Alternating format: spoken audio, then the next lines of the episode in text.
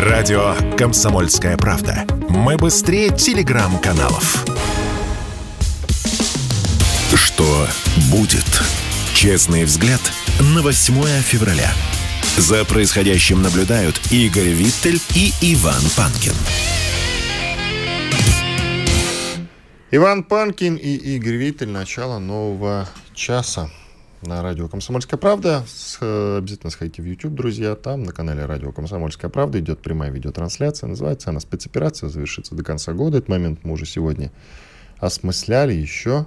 Обязательно обсудим и осмыслим. Главное, что вы должны сделать, это подписаться на наш канал, поставить лайк или дизлайк на ваше усмотрение, участвовать в обсуждении в чате, писать нам какие-то вопросы, э, предложения по теме и спикеров тоже это приветствуется. Мы к вам прислушиваемся и многие темы берем в работу. Ну и жалобы с предложениями другими складируйте в комментариях, это тоже, в общем-то, приветствуется. К нам подключается Андрей Ваджра, аналитик, писатель, главный редактор сайта «Альтернатива». Андрей, здравствуйте. Здравствуйте. А а давайте с простого вопроса начнем. Не как военному эксперту вам вопрос, а так просто по ощущениям. Вы как человек, который все-таки много читает э, и телеграм-каналов, возможно, даже украинских, анализирует ситуацию с Украиной, знает ее изнутри, и военную спецоперацию вы тоже наблюдаете и осмысляете, как и мы. Скажите, пожалуйста, есть ли у вас ощущение, что спецоперация завершится до конца этого года? Да, здесь, собственно говоря, вопрос не в ощущениях, вопрос в фактах и логике. И что они вам подсказывают? Ну, давайте я немножко как бы на ваш вопрос отвечу в форме э, таких, в образной форме, скажем так. Прошу вас. Представьте себе, да, вот специальная военная операция идет. Давайте мы ее сравним с шахматной партией. Вот шахматная доска, ну, вот, играют два человека – игра начинается, как правило, вот, как играют шахматы. Да? Единственное, в чем разница между вот, э, нормальными, вот, традиционными шахматами и теми, которые сейчас вот, в виде СВО. Разница в том, что, допустим, э, с российской стороны, к примеру, да, вместо двух ладей, там, допустим, четыре ладьи, вместо двух коней, допустим, там шесть коней – да, вместо там, допустим, 8 пешек, 16 э, пешек. На той стороне стандарты соблюдены. А, вот начинается игра шахматная, и через какую-то серию ходов, собственно говоря, на той стороне полный разгром. Ну, вы понимаете, да, что в этих условиях это чистая математика, чистейшая математика. Вот, то есть, к чему я веду? Я веду к тому, что когда э, в феврале прошлого года началась СВО, то, собственно говоря, э, э, украинская армия на момент января прошлого года, она где-то месяца через три после начала СВО перестала существовать. То есть произошел, по сути, ее разгром. Она, ее не стало. Да, и когда началась СВО, то, собственно говоря, в Москве исходили из того, что но э, здравом уме находящийся человек, он не будет делать себе что-то во вред. Да? Вот любое, за любое желание надо платить. Все, что, все имеет определенную цену.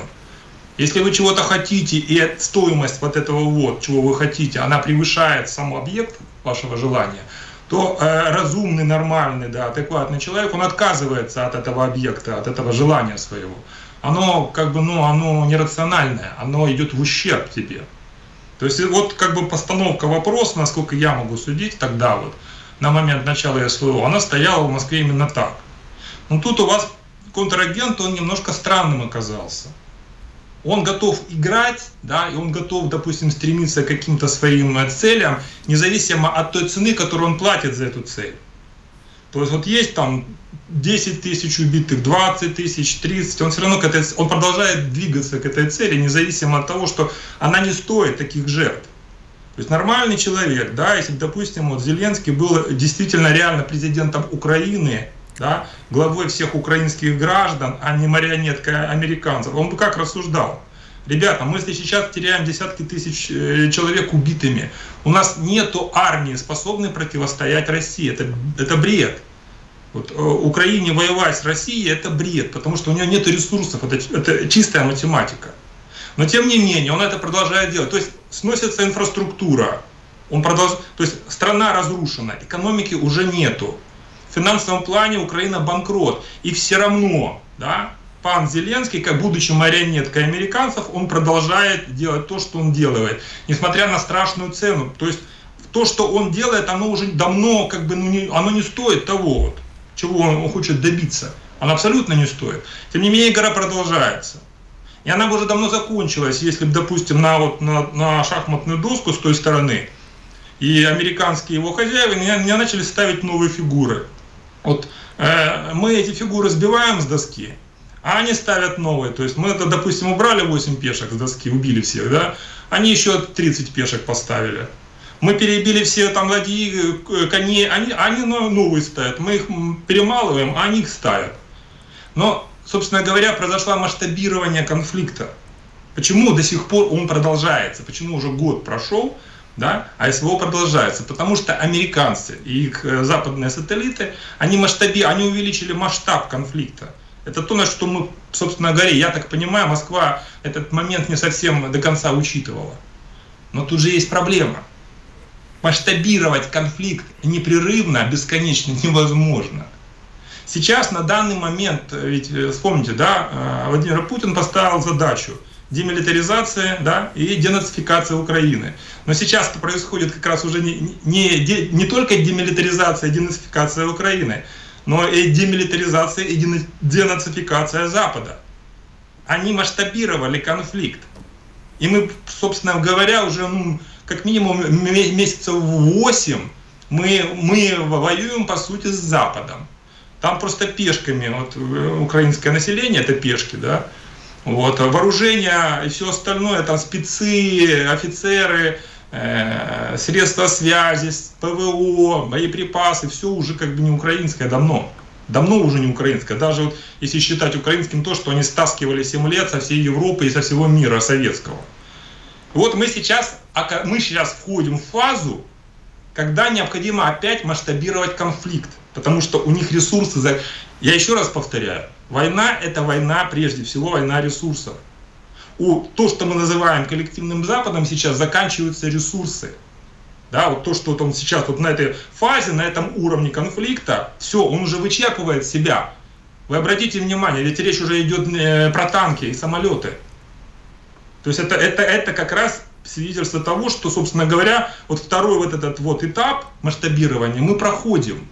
Россия все это перемолола. Возникает вопрос, каким образом можно масштабировать этот конфликт? То есть, если, допустим, да, закинем туда Польшу, с каким-то там, у них же там есть набор танков, самолетов и всего остального. Но это же нас не остановит. Масштаб Польши не сопоставим с масштабом России. Это однозначно. Э, как бы там поляки не, не выеживались, чтобы там они себя не корчили вот эти вот дурилки картонные от, из верхушки польской. А это только дебил может, вот реально может только дебил э, вкинуть свою страну в войну, покупая в Южной Корее танки и в Штатах самолеты, истребители. Только дебил может войти вот вооруженный конфликт с большой страной, не имея, собственно говоря, возможности э, даже э, производить собственное вооружение. Только, подчеркну только дебил. Ну, поляки, они всегда отличались, вот именно польская элита, скажем так. Она всегда вот этими вот вещами отличалась, не совсем, так сказать, э, высоким уровнем интеллекта. То есть понтов, гонора там было дофига, а с мозгами всегда была проблема. Поэтому, отвечая на ваш вопрос, да, вот я такую прелюдию, да, отвечая на ваш вопрос, вот этот год след, вот этот вот, который сейчас начался, да, вот он по сути полностью вычерпает вот э, те запасы, да, вот, которые вот э, были предназначены для вот этого этапа конфликта. И перед американцами встает вопрос, про, про, такая дилемма, либо сворачивать все там, вот, либо выходить на новый уровень. А новый уровень, ну, это значит непосредственное участие американской армии в войне с Россией. Это вот единственный вариант масштабирования, следующий этап. Вот. И что-то мне подсказывает, что наши славные американские друзья не захотят лезть э, под каток э, российской военной машины. Вот что-то у меня вот, вот есть какие-то такие вот предчувствия. Если, тем более, если учитывать, что сейчас началась подготовка э, войны с Китаем. Понимаете? Поэтому э, отсюда же ведь, а вы почитайте прессу западную, отсюда же пошел поток. Э, просто реально пошел поток статей, поток исследований синтенков. Да, Rand Corporation, Corporation недавно вот, они опубликовали свой материал, в котором, собственно говоря, анализируется только один вопрос. Как вы, сохранив лицо и какие-то политические дивиденды, выйти из конфликта на Украине? Андрей. Вот об этом сейчас речь идет у них. Вот они сейчас об этом думают. Поэтому вот год, год, вот, который вот, вот, вот этот текущий, да, он как раз, собственно говоря, это как раз то время, за которое можно будет, собственно говоря, перемолоть все, что у них там еще осталось, и выйти к западным границам. То есть сейчас мы увидим еще месяц, два, три, особенно когда э, мы полностью освободим территорию ДНР, когда произойдет психологический слом. Вы же обратите внимание, да, Э, идет непрерывная, вот мы двигаемся. Мы, мы, не так быстро, как хотелось бы, но мы продвигаемся. Методично каждый день какой-то населенный пункт освобождается. У них сейчас уже там месяца три, наверное, или два, ну, как минимум два месяца, у них сейчас там идет отлов, вот формально просто хватают всех на улицах и запихивают вот это вот в мясорубку. И даже женщин. Да, Андрей, сейчас прервемся, оставайтесь. Да. Оставайтесь с нами, пожалуйста. После перерыва продолжим. Андрей Ваджа, аналитик, писатель, главный редактор сайта «Альтернатива» с нами на связи. Иван Панкин и Игорь Виттель. Через две минуты мы вернемся в эфир. Спорткп.ру О спорте, как о жизни. Что будет? Честный взгляд на 8 февраля. За происходящим наблюдают Игорь Виттель и Иван Панкин. Иван Панкин и Игорь Виттель. Мы продолжаем беседу с Андреем Ваджра, аналитиком, писателем, главным редактором сайта «Альтернатива». Я только уточню, Андрей, сейчас коротко мне слушатели пишут, уточняют. Я в конце прошлого часа сказал о том, что Залужный нам угрожал тем, что проедется на американских танках по Арбату и Красной площади – это было в сентябре, я сказал, 22 года, за полгода до начала спецоперации, правда, оговорился с годом, сказал в 22 году. На самом деле в 21 году, за полгода до начала спецоперации. Просто уточняю, да, но в сентябре и за полгода. Друзья, все эти слова были сказаны. Игорь, ты хотел вопрос задать? Да, безусловно. Андрей, э, вот вы говорите, что-то вам подсказывает, что Америка не захочет.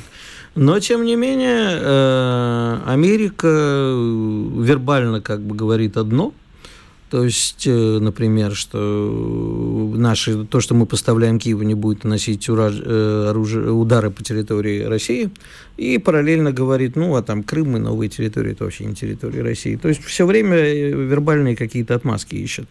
А несмотря на наши предупреждения, и предупреждения очень серьезные, пока они, есть впечатление, не очень серьезно воспринимают э, это. И, по, и удары Киева по Белгороду продолжаются, и по другим нашим территориям. И оружие продолжают поставлять, и наращивают поставки. Речь уже идет о самолетах, о истребителях. А, а что будет, если Америка все-таки не воспримет наши предупреждения всерьез и э, всерьез вмешается в конфликт уже с живой силой и поставками совсем серьезного оружия? Ну, куда уже серьезнее-то? Ну как? Серьезнее некуда. Все, что они Живой могут, силы это... противника, кроме ЧВК и наемников, там нету, насколько я понимаю, иначе мы бы об этом знали, если бы кадровые американские военные, состоящие на службе в настоящий момент, находились там. С учетом того, какие там вооружения находятся американские, там невозможно их использовать, э, чтобы не было американских военных специалистов. Поэтому, когда какой-нибудь американец, британец, э, либо француз снимает свою форму, пишет заявление о, допустим, там, об отпуске длительном, и едет э, на Украину в виде ЧВКшника, это же не делает его ЧВКшником. Еще раз повторю, те уже вооружения, которые там находятся, западные, они предполагают нахождение там и западных военных специалистов, не наемников, я еще раз повторю а именно западных военных специалистов под видом наемников. Поэтому сейчас идет перемалывание не только бедных украинских граждан, сейчас идет перемалывание не только ЧВКшников, сейчас идет перемалывание э, американских, польских, французских, я еще не знаю, кого там еще из каких западных стран, именно военных специалистов кадровых военных специалистов. Это настолько очевидно, что мне кажется, даже как бы в этом сомневаться. Ну и отлично, значит, мы можем считать, что красные ли, линии пере... все перешли. Проблема. Они же это наблюдают сам процесс очень как бы ну, непосредственно глазами своих э, военных. Они видят вот и, и они в принципе при большом желании, да, вот если политическую всю вот эту вот отключить, э, метафоричность их, да, вот это вот, они нежелание видеть реальность а смотреть на происходящее чисто вот сугубо рационально с военной точки зрения, они прекрасно понимают, сколько еще этот конфликт. Поэтому они от, отползать-то начали уже потихонечку. Андрей, ответьте мне, пожалуйста, если мы нарисовали красные линии, и из ваших слов следует, что они их перешли, ну мы же можем считать, что против нас уже воюет живая сила противника, правда? Я предлагаю вслед за Москвой отличать э, риторику публичную от рациональности. Я веду к тому, что если красные линии, которые мы нарисовали, перейдены, то Я почему... понимаю ваш вопрос. Я, я же, в принципе, на него и отвечаю. Красные линии – это риторика дипломатическая. Все, вот сейчас вообще всем модно очень проводить красные линии. Но вот э, на уровне риторики, да, эти линии проводятся, а на уровне реальности а делается то, что считается рациональным. То есть рационально не наносить э, тяж... хотя бы тактические ядерные у... удары по... И вы считаете, что это а справедливо? зачем? Мы выигрываем войну. Зачем наносить тактические ядерные удары? Одну секундочку, Андрей, давайте немножко откатимся назад. Вы сами сказали, хотя говоривший, что запас шахматных фигур у них не бесконечен, но достаточно велик к тому, что они все время ставят а, на шахматную доску новые фигуры. У нас такого большого запаса шахматных фигур нет, потому что мы, в общем-то, воюем, ну, проводим специальную операцию. Можно сказать, что в одиночестве, а против нас воюет уже в полном в полной мере весь мир. Значит, соотношение сил не равно. Значит, единственный выход из этого – нанести наконец, тот самый удар, который сметет. Как знаете, вы, наверное, тоже в детстве в Чапаева ну, Я уловил ваш вопрос. Я уловил вопрос, э, и мне кажется, у вас не совсем... Э, скажем так, у вас ошибочная посылка в плане ресурсов. Запад, когда начинал все, он не исходил из того, что придется вести с Россией широкомасштабную войну, причем длительную. Он исходил из того, что он финансовыми и экономическими средствами разрушит страну, ну, Россию. А э, конфликт на Украине это был всего лишь триггер, чтобы запустить процесс разрушения экономическим и финансовым способом России. Когда у них это не получилось, то есть когда у них полностью провалился их основной план, полностью, у них осталось на выходе только вот единственный военный конфликт на Украине, но они к нему не готовились. Если вы внимательно посмотрите, допустим, о том, что говорят западные специалисты, что пишут в прессе, что аналитики, да, проговаривают периодически, у них нету ВПК, у них сейчас, вот в Европе и э, США, вот его, его масштаб производства не соответствует масштабу конфликта, даже который вот сейчас идет на Украине. А представьте, когда резервы наши войдут, да, и начнется, и э, масштаб увеличится в связи с вводом резервов наших, они не справляются. Чтобы выйти на необходимый уровень оптимальный производства боеприпасов, вооружений и всего остального, ну это как минимум 2-3 года надо, если они сейчас это начнут. Но я повторяю, конфликт не будет идти 2-3 года. Рамки, временные рамки, он ограничен. Понимаете? Поэтому, в принципе, сейчас, на данный момент, у них почему вот это вот желание отползти вот от этой темы уже? Потому что они проигрывают. Они проиграли в финансовом, в экономическом, в торговом. Они сейчас проигрывают в военном плане. Тоже проигрывают. Они не готовы к войне. Тем более, опять-таки, я повторяю, то, что сейчас происходит э, в Юго-Восточной Азии, говорит о том, что американцы там начали готовиться к войне. Это значит, будет еще один большой конфликт. Скорее всего, э, в конфликт с Японией, с Китаем вероятнее всего, американцы будут вынуждены влезть, потому что там это удобно сделать. В плане коммуникации, логистики и всего остального, они могут туда всунуться. Это значит, что еще ну, год, ну, ну, два от силы. И им надо будет, а это значит, нужны запасы. То есть, с одной стороны, Украина, где все тотально перемалывается, а с другой стороны, Китай, где тоже будет, в принципе, достаточно проблематично победить. Понимаете? Поэтому, собственно говоря, э, моя логика, ну, она основывается на фактах. И это, собственно говоря, можно увидеть сейчас, оно проскакивает и у них там в синтенках, которые публикуют свои материалы, в прессе, вот, в словах их аналитиков. Андрей, моя логика тоже основывается на фактах. Я так же, как и вы, читаю западную прессу и отчеты их военных. Но я передам слово своему коллеге Ивану Панкину, потому что тут я с вами полностью не согласен, но не буду тратить ваше время и спорить. Ну, в принципе, это спор об одном. Нет. Почему нет? Что дело идет так или иначе к нашей победе. Я в этом смысле солидарен с Андреем больше. Ты уж извини меня, братец. Прости. В данном случае я не буду тебе поддакивать.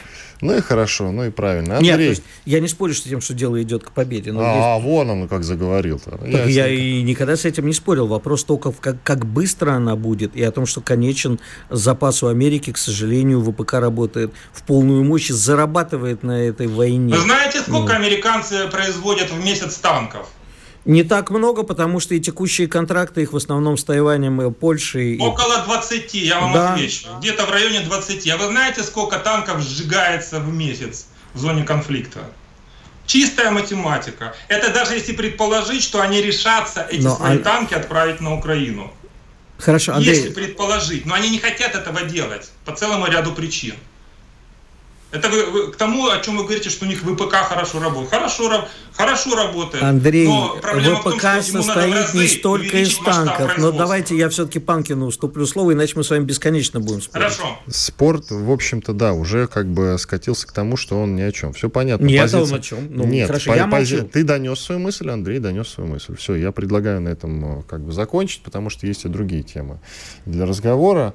Андрей, кроме того, что мы проводим, как известно, сейчас немножко в сторону отойду, денацификацию и демилитаризацию, Украина проводит дерусификацию. И я, честно говоря, не понимаю, что они так долго-то ее проводят. Вот они еще пару названий русских сменили. И, но, но русские названия проклятые остаются, их еще много, их еще менять и менять. А почему это нельзя в один день сделать? Кстати, мне просто тут любопытно. У вас есть ответ на этот вопрос? И хвастаются еще так, это в новости у них там попадает, что сменили там одну вывеску кое-где. Минута у нас до конца. Ну, представьте себе, страна, э, по сути, своя русская страна, с э, многовековой русской историей, естественно, которая отражается на названиях.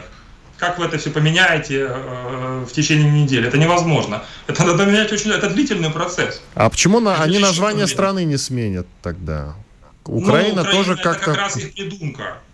Украина была придумана, собственно говоря, само понятие да, Украины, э, которое относится к, э, именно как Украина как страна и украинцы как народ. Да? Вот на само название. Оно же возникло -то в конце 19 века в Галиции э, австрийской.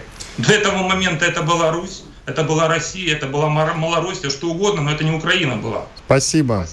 Андрей Ваджа, аналитик, писатель, главный редактор сайта «Альтернатива» был с нами на связи. Благодарим его за участие. Сейчас уходим на большой перерыв, после этого продолжим.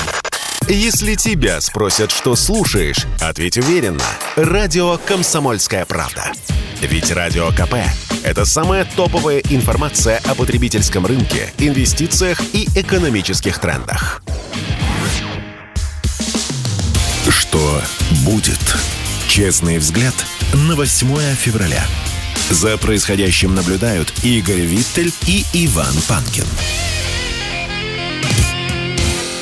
Время для того, чтобы наблюдать за тем, что происходит в экономике. Только, как обычно, после больших перерывов, я напомню, что на канале радио «Комсомольская правда» в YouTube идет прямая видеотрансляция, к которой есть смысл подключиться, ее смотреть или даже слушать.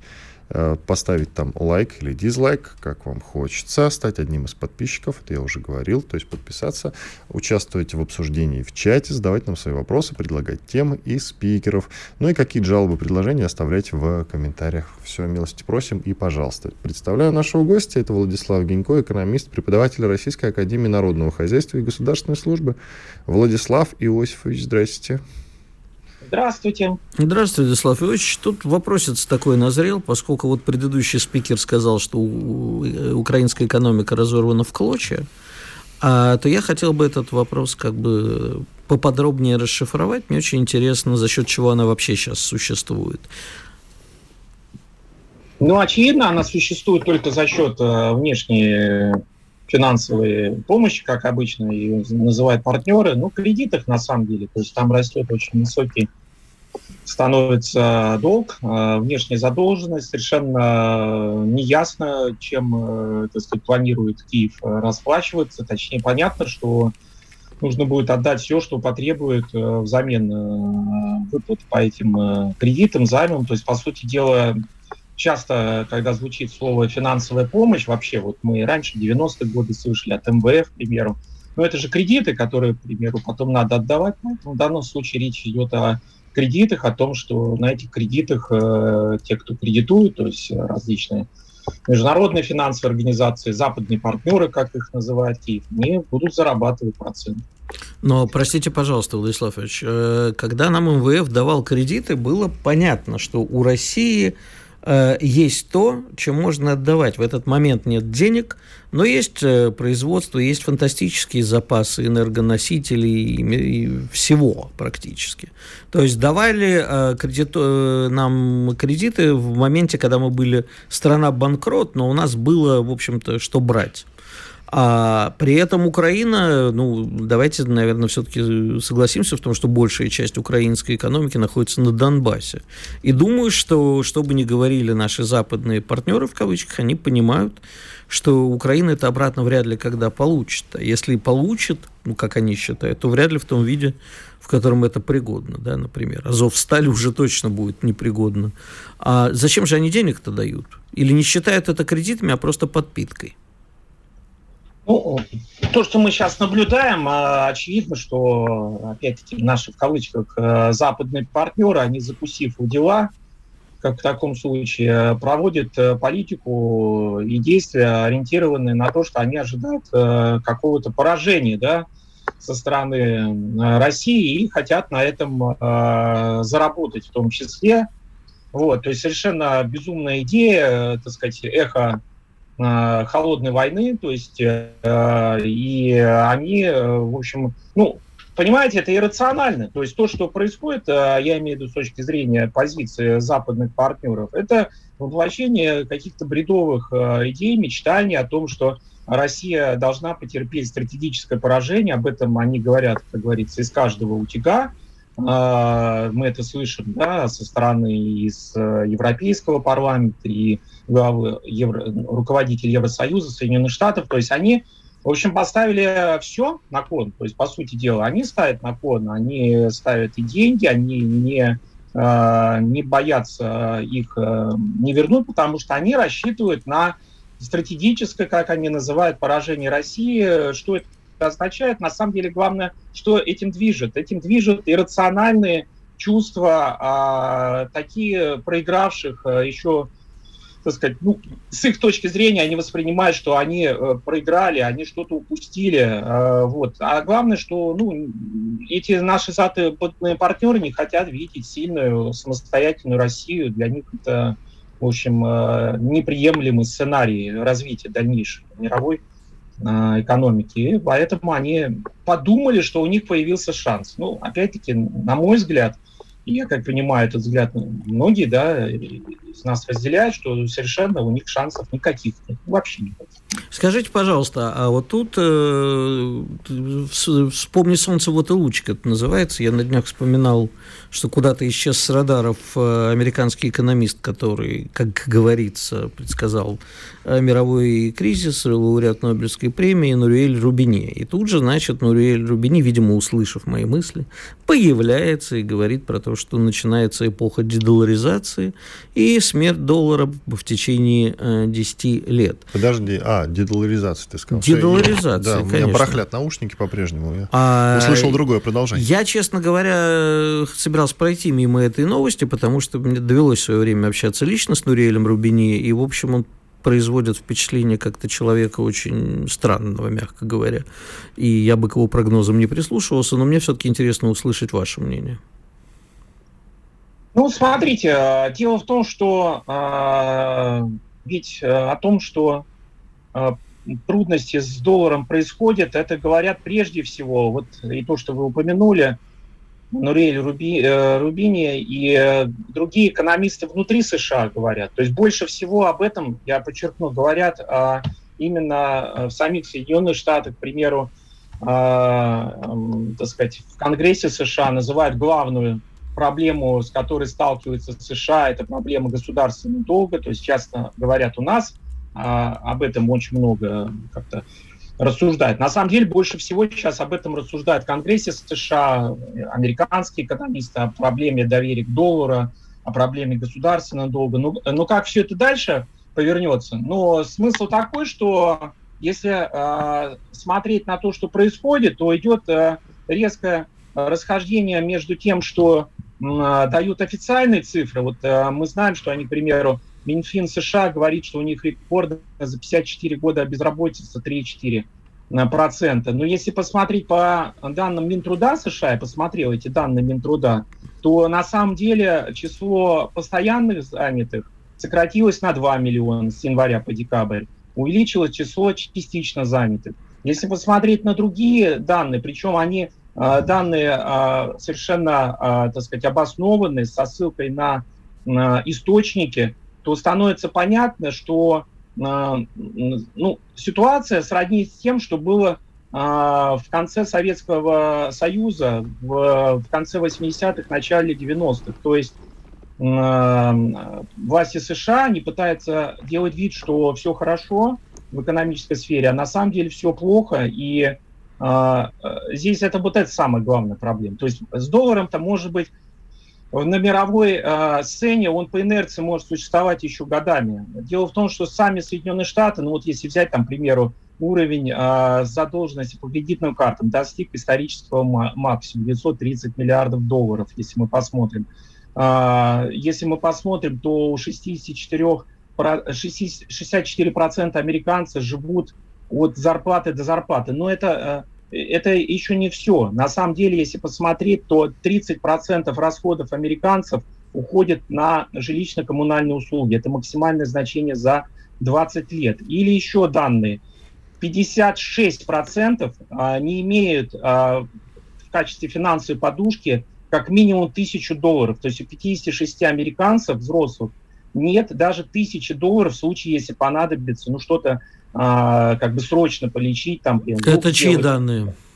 Это данные CNBC, американского телеканала. Угу. То есть вот я прямо с английского читаю, CNBC reported, 56 они могут... Про 64 они... я видел, да, это действительно очень такая тяжелая, но опять-таки... Я все просто посмотрел, да, 56 э, CNBC дал, потом еще вот интересно, треть американцев, опять Fortune, э, журнал сообщает, треть американцев э, а, у них, ну, у них они не могут погасить кредитные по, по, по, по кредитным картам долги. И еще вот что, 39% америка, процентов американцев не имеют вообще накоплений на пенсию. Вообще. 39% взрослых Интересно сравнить с нашими цифрами, конечно, но куда же все-таки денется доллар в качестве резервной валюты? Это все, я понимаю, все, что вы рассказываете, это трагично, жалко несчастных американцев, но э, куда же доллар-то в качестве резервной валюты денет? Что альтернативой будет? Юань? И в, у нас уже происходит э, такая юаневая ловушка. Россия мигрирует от доллара к юаню. И оказывается, уже в зависимости не от американского доллара, а от китайского юаня. Ну, простите за грубое выражение, но хрен редьки не слаще. Ну, тут смотрите, мы находимся, мы же все понимаем, в учебнике истории, как бы это не звучало, наверное, банально, то есть э, события, которые сейчас происходят в экономике, они настолько стремительны, тоже как бы это не звучало банально, что мы не можем оценить весь их масштаб. Каждый раз, когда люди живут в каких-то переломных этапах, они не могут поверить, что это этапы, о которых потом будут спрашивать наши дети, внуки, правнуки, вы неужели в это время жили и происходило такое вот. А нам кажется, это... Это если будет кого спрашивать. Ну, а смотрите, вот а, нам предрекали а, вообще неизвестно что, да, в 2022 году, я имею в виду наши э, эксперты, вообще различные эксперты в мире, и у нас тоже предрекали, что с экономикой случится что-то страшное, ничего страшного с нашей экономикой не случилось, а, еще раз, да, кстати, повторю. Владислав я... Ильич, у нас осталось 10 3, секунд, 30, очень коротко. Да, да, коротко. У нас не нефтегазовые доходы больше, чем нефтегазовые, да более чем на 2 триллиона. И по январю, который сейчас очень многие обсуждают, у нас более чем в два раза больше не нефтегазовых доходов, чем нефтегазовый доход. Вот на это и есть надежда. Спасибо. Нефтегаз, Спасибо. Владислав Генько, экономист, преподаватель Российской Академии Народного Хозяйства и Государственной Службы, был с нами на связи. Мы уходим на перерыв. Радио «Комсомольская правда». Никаких фейков, только правда. Что будет? Честный взгляд на 8 февраля. За происходящим наблюдают Игорь Виттель и Иван Панкин. Иван Панкин и Игорь Виттель. Финальный забег наш сегодняшний. Только что вот ты какую-то смешную новость прочитал. Я уже одним ухом был в эфире. Нет, э, я хочу продолжить на самом деле вчерашнюю нашу... Ты скажи вот то, что сейчас прочитал. Смешно же. Нет. э, Новости я- партнеров. А, ну, ну да, то есть ну, там на одном сайте вижу новости партнеров. Путин по-доброму отнесся к ставшей перед ним блокаднице. Я вот, честно говоря, в шоке. А как он должен был... Я даже не стал кликать на этот кликбейт. Может быть, там что-то еще. Но меня всегда очень забавят партнерские новости. А, я тебе другую новость хотел. Мы же вчера нас справедливо очень многие э, обвинили в том, что... мы Захейтили. захейтили за пошлость в эфире, когда ты стал рассказывать про женщину, которая расслабляется, но тут невозможно, опять про женщину, которая расслабляется. И так, чтобы расплавиться, э, простите, пожалуйста, Отлично. чтобы В расслабиться. каком-то смысле расслабиться. Это же расплавиться вот жен- женщина сидела нервная, злая, решила расслабиться, включила, значит, приложение в телефоне, нажала на кнопку лотереи и выиграла 100 тысяч долларов в Мичиганскую лотерею. Вот, Это- эту новость мы вчера обсуждали с тобой. разве? Да. Мгм. Это у меня такая короткая память? У тебя ее вообще нет, она у тебя женская. Ну, знаешь, говоря, как пел один иноген, долгая память хуже, чем сифилис, видимо, короткая память. я Можно, да- давай, давай с новостями, как буду я разбираться. Нет, ладно? ну я, по- подожди. У тебя плохо получается. Давай ты комментировать лучше будешь. Есть еще новость, которую мы точно не обсуждаем. Точно? Абсолютно. Ну, если, я не знаю, если вы, тогда просто вы выкини меня в дверь, если эту новость обсуждали. Девушка-веганка обиделась на любимого, пишут, из-за сливочного масла в пище. То есть он ради нее, он очень любит готовить, и, ну, женщина же должна радоваться, когда мужик готовит. Стоит у плиты. А ради нее он вообще отказался от мяса, но не смог отказаться. У него в тех рецептах, которые он готовит, очень много сливочного масла, поэтому он не отказался от сливочного масла, и вот его любимая женщина из захейтила. Бросила? А, Не знаю, до какой степени, но думаю, что да. Ну, а О, как же? времена, он равы. Я же эту новость мы еще не поднимали. Нет, эту не поднимали, и, в общем-то, можем уже и опустить. Какая-то новость такая, знаешь, ни о чем, что называется. Впрочем, что еще ждать от Виттеля в каком-то смысле? Жди Есть- меня, и я вернусь. Да вот только очень жди. Есть э, повеселее кое-что. Эстония наелась украинского. Это такой заголовок на одном из сайтов. Эстонцам хватило года, чтобы устать от прибывающих украинских беженцев с их претензиями. Теперь украинцев отдают финским соседям. 2 февраля правительство поручило Департаменту социального страхования организовать транспортировку беженцев из Эстонии в Финляндию. И дописывают. Переселять обещают добровольно и с учетом пожеланий. А если пожелание остаться в Эстонии? А Вот тоже очень странно. Нет, ну, понятно, что эстонцы терпели год. Они просто год соображали, кто это и что это. Потом увидели. Я же говорю, давай ты лучше комментировать. Боже, да это же украинцы. Знаешь, был такой старый анекдот про то, что ученые обнаружили э, на севере Америки, между Америкой и Канадой, на севере обнаружили племя индейцев с оттопыренным ухом и шишкой на голове, да? Ну, думаешь, что ж такое? Потом стали за ними наблюдать, а те уходят с утра и, там, из вигвама, допустим, ухо так оттопырил, говорит, что это там шумит? И по голове себе, блин, да это ж Ниагара. Ну, вот так и эстонцы, посмотри, блин, да это ж украинцы. Через год сообразили, и теперь их всех это... Байден, конечно, не эстонец, но человек пожилой. Я понимаю, что я сегодня его хвалил как политика. Он все-таки большой политик, заслуженный человек и все такое. Но, тем не менее, подобно эстонцам, до него тоже кое-что только что дошло. Байден считает, что спецоперация России на Украине стала испытанием для США. Он там даже он больше сказал, что испытанием для всего мира и вообще эти безумие. Ну, слушай, сколько го- год? Я думаю, сейчас мы... Можно еще вот одна новость, шикарная Давай. совершенно, на одном из сайтов, rasnews24.ru, прекрасная вообще. Прям буквально аналитика. Мишустин по-тихому готовит революцию. Это заголовок. Это где это такие заголовки? Э, Есть. Но дальше я тебе кое-что вот прочту просто. У России было три великих экономиста. Витте, потом Столыпин и Сталин. Добавлю, что вот про Сталина написано. И Сталин, который в течение нескольких лет восстановил разрушенную до нельзя страну. И это тогда называли экономическим чудом. Экономическое чудо почему-то взято в кавычки, кстати говоря. Вопрос, пишут на этом сайте. Станет ли премьер Мишустин четвертым? Мгм. Что Ты знаешь, скажешь? Я очень люблю пере- э, перечитывать много Сергея Юльевича Витте. И э, я понимаю, что сейчас его публиковать нельзя, потому что на него бы точно давно уже приклеили ярлык иноагента, врага народа и так далее. Сергей Юрьевич, будучи великим патриотом России, и автором действительно экономического чуда, такое говорил про правительство России, что вот сейчас можно прямо цитировать опасно. А ты меня... знаешь, кстати, что с ним нехорошо-то обошлись? Не знаю. С Виттелем. Почему, ты думаешь? Не с Виттелем, а с Витте. Нет, и с Виттелем-то. Почему нехорошо обошлись? Почему? А он интриган был жуткий, на самом ну, деле. Ну, слушай, Прям а вот... а Столыпин нет. Рядом со Столыпиным, я думаю, что Вит Тель. Не могу.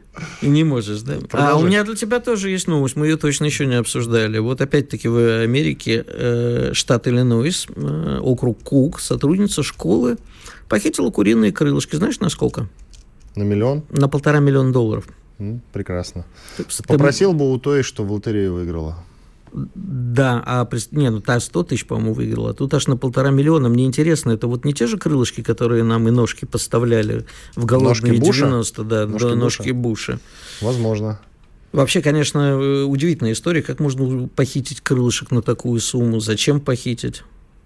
Я э, хочу очень непростую новость обсудить, на самом деле. Э, который не хотел обсуждать, но ее реально больше обсудить негде, но надо уж. Вот э, сообщается, из Николаева приходят эти нехорошие новости о том, что тела солдат разбирают на органы. Это новость э, из одного из моргов на самом деле. Я только скажу, что верю в эту новость, а это не вброс, потому что тема с органами Э, обсуждается в украинских средствах массовой информации. Вот сколько я себя помню в журналистике, я эти новости наблюдал. Поэтому, в принципе, это вполне себе этой новости можно верить, друзья. Это я... не какой-то там вброс пропагандистов, кажется, я на МК сегодня видел. Я, э, конечно, не А вот да, на МК. По, заголовок такой. Подполье Николаева рассказал о морге, где тела военных пускают на органы. И, в принципе, ну. это одна из версий, почему тела военных многих не возвращают родственникам. Значит, смотри, а для того, чтобы такое организовать, хоть я, конечно, небольшой специалист по изъятию органов, но какие-то базовые основы знаю. Требуется быстрое очень прибытие бригады трансплантологов, которые забирают забирают органы. Соответственно, поддержание тела в соответствующем состоянии, поддержание органов в соответствующем состоянии и транспортировка. Если это все налажено, то, безусловно, это может работать. Я не уверен, что в морге Николаева налажены условия. Хотя а, наши любимые албанские друзья, вон все югославские войны этим и занимались, и прямо вот кормили Европу донорскими органами. Нет, я серьезно говорю, тему Израиле... органы Украины я вот слышу, и в... наблюдаю очень давно. И в Израиле некоторое время назад выяснилось, что как бы албанские албанские вот эти бандиты, они это все еще и с Израилем вертели, и израильские врачи с Украиной вертели. Поверю во все. Хорошая новость. Новый вид молекул, уничтожающих грибок, назвали в честь Киану Ривза. Это как?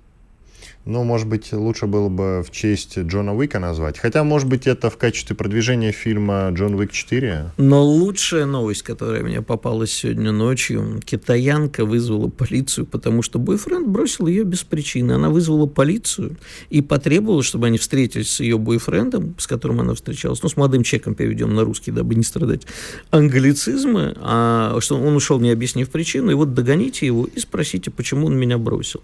Я считаю, что нужно уже прям просить сразу, вы его накажите. Вот если он вам не объяснит настоящую причину, не сможет объяснить, почему же он меня такую хорошую бросил, расстреляйте его сразу. Хорошо звучит, он ушел, не объяснив причину. Это начало романса. А он ушел, не объяснив причину. А поет кто? Я. Отвратительно пою я.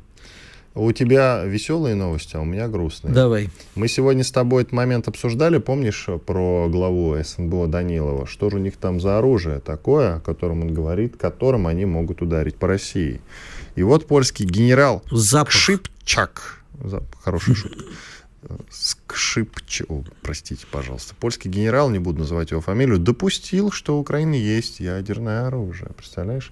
То есть э, слухи-то народ ничего просто так не придумать, слухи. Шепчак на украинский должно переводиться как быстронько. Слух чапк. А вот у меня для тебя новость. Это прямо у меня козырь. У тебя такого точно нет. Значит, в московский хостел, который находится в первом силикатном проезде, вызвали экзорциста. Догадайся, для чего? Понятия не имею. Для изгнания джина из 18-летнего мигранта. Мне кажется, что э, нужно устраивать сеанс группового экзорцизма над нашими трудовыми мигрантами и друзьями из Средней и Центральной Азии. Посмотрим, что на самом деле в них. Ну, а чем все кончилось? Не сообщается?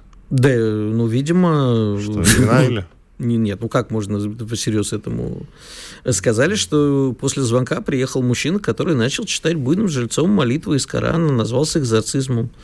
А по словам охранника заведения, было похоже, будто в мигрантов селился сатана, но после проведенного обряда он взял и успокоился. А кто пишет эту замечательную новость? Ну, я ее прочитал, э, это сообщение, видимо, ленты.ру, я почитал на Рэмблере на, в разделе «Уикенд». А, да, сообщает об этом МК. МК твой любимый, да. Все, нашел первоисточник. Потрясающие новости от наших коллег из МК.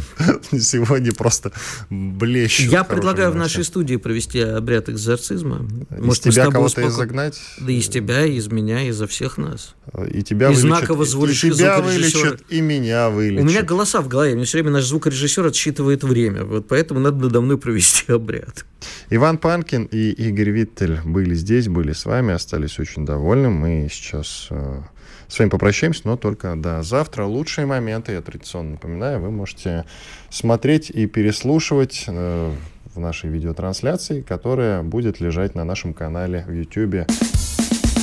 Чтобы получать еще больше информации и эксклюзивных материалов, присоединяйтесь к радио «Комсомольская правда» в соцсетях – в отечественных социальных сетях. Смотрите новые выпуски на Рутьюбе, читайте телеграм-канал, добавляйтесь в друзья ВКонтакте, подписывайтесь, смотрите и слушайте. Радио «Комсомольская правда». Самая оперативная и проверенная информация в эфире и соцсетях.